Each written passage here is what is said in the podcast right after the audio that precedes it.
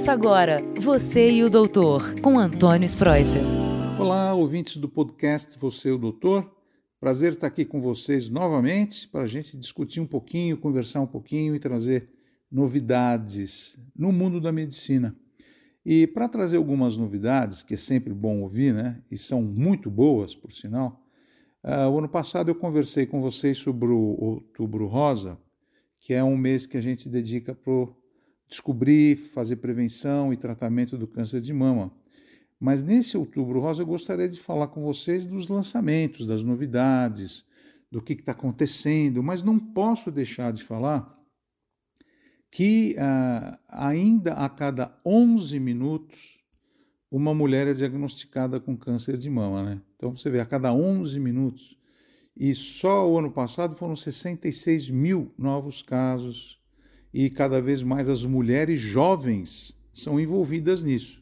Então, qual que é, o que, que, por que, que a gente está falando disso, as mulheres jovens, né? Porque cerca de 75% dos casos de câncer de mama não tem histórico familiar. E eu vejo no meu consultório aqui as meninas chegando, as mulheres, ah, doutor, graças a Deus na minha família não tem ninguém com câncer de mama. Mas, claro, porque 75% dos casos não tem histórico mesmo. Então, isso é uma mudança de conceito. Antigamente, todos pensavam que 80% era família. Minha mãe teve, eu vou ter. Assim, não é assim, não. A grande maioria dos casos de câncer de mama não tem histórico familiar, tá? Agora, 5% só das pacientes existem mutação nos genes. É só, é só 5% que muta um gene, e aí sim o risco é elevado para a gente fazer um diagnóstico de você ter câncer. Então já é uma mudança, né? Então, a maioria dos casos, a gente sempre tem que pensar em fatores externos. E a nossa sociedade moderna agora, com a industrialização, urbanização, é uma série de mudanças no comportamento da mulher e do homem também, não é só da mulher, né? Mas na mulher ela está tendo muita repercussão, muita mudança biológica.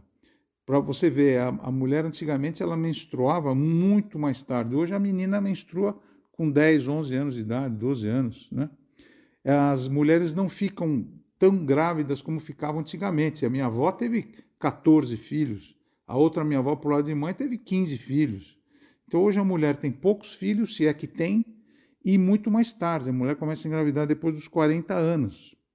E não, e não amamenta muito também.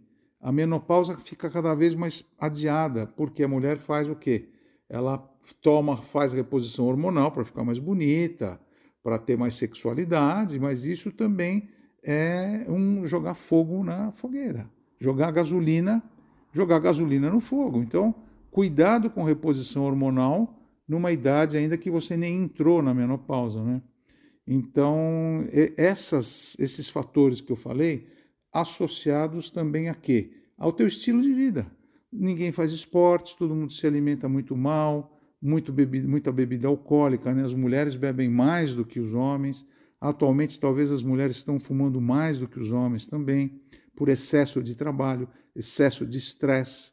A mulher antigamente tinha muito mais qualidade de vida do que hoje. Hoje a mulher ela trabalha muito, às vezes até mais do que o homem. Então isso vai ter um impacto, isso vai ter alguma consequência. E eu falo isso para vocês de, de coração, porque a gente atende no consultório, tanto homem como mulheres, a gente vê que realmente vocês, mulheres, estão sofrendo mais, vocês estão passando por mais dificuldade, porque você tem que cuidar da sua casa, do seu marido, às vezes dos filhos, dos, enfim, é uma loucura, e mais do trabalho. Ah, uma outra coisa importante que eu teria que falar, comentar com vocês é sobre o emprego do ultrassom o SUS agora ele é mandatório não só mamografia, mas também foi aprovado você fazer o ultrassom. Por que, que eu falo isso? Porque muitas vezes a mamografia, que é o exame de eleição para fazer diagnóstico, ela nas mamas muito grandes e com gordura, não dá para ver direito algum nódulo, passa desapercebido.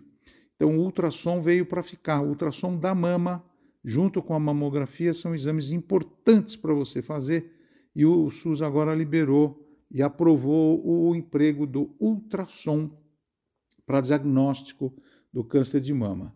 E uma outra, um assunto que também vale a pena nós conversarmos é que antigamente a, as mulheres que tinham que fazer cirurgia, né? Tira a mama, mastectomia ou quadrantectomia, faz, faz uma plástica, arruma a mama, mas depois ela tinha que passar por sessões de radioterapia. E essas sessões de radioterapia, muitas vezes esses raios, eh, eles, eles danificavam o pulmão, danificavam o coração, e tinham muitas sessões, mais de 30 sessões de rádio.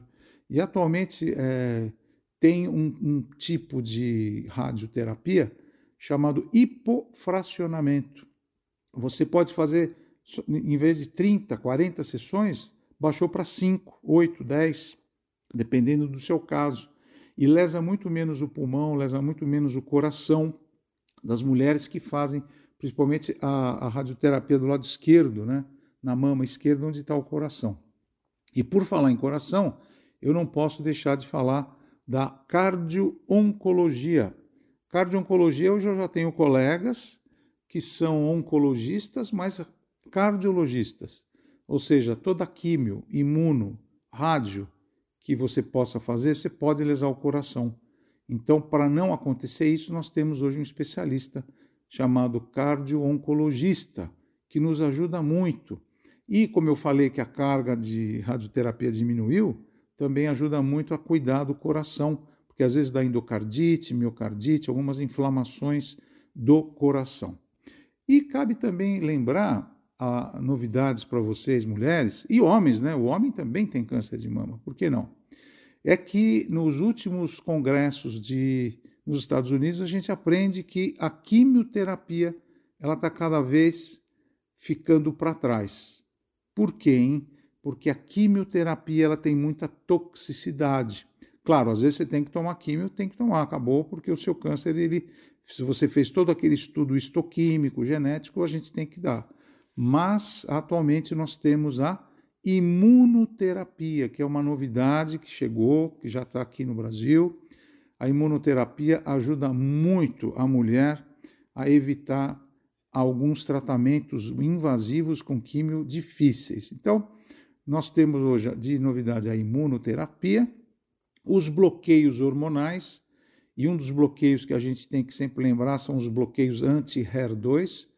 O HER2 é um tipo de câncer, né? nós temos 23 tipos de tumores de, de câncer na mulher.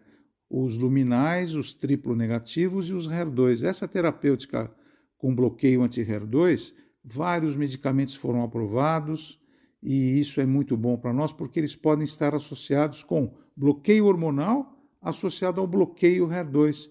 Então é uma novidade que também é, foi apresentada nos congressos. Então, veja quantas coisas boas a gente está falando em avanço do câncer de mama. Espero que vocês tenham gostado. Eu fico por aqui. Fiquem com Deus. Até a próxima semana no nosso podcast Você é o Doutor, hein? Forte abraço. Tchau. Você e o Doutor, com Antônio Spreuser.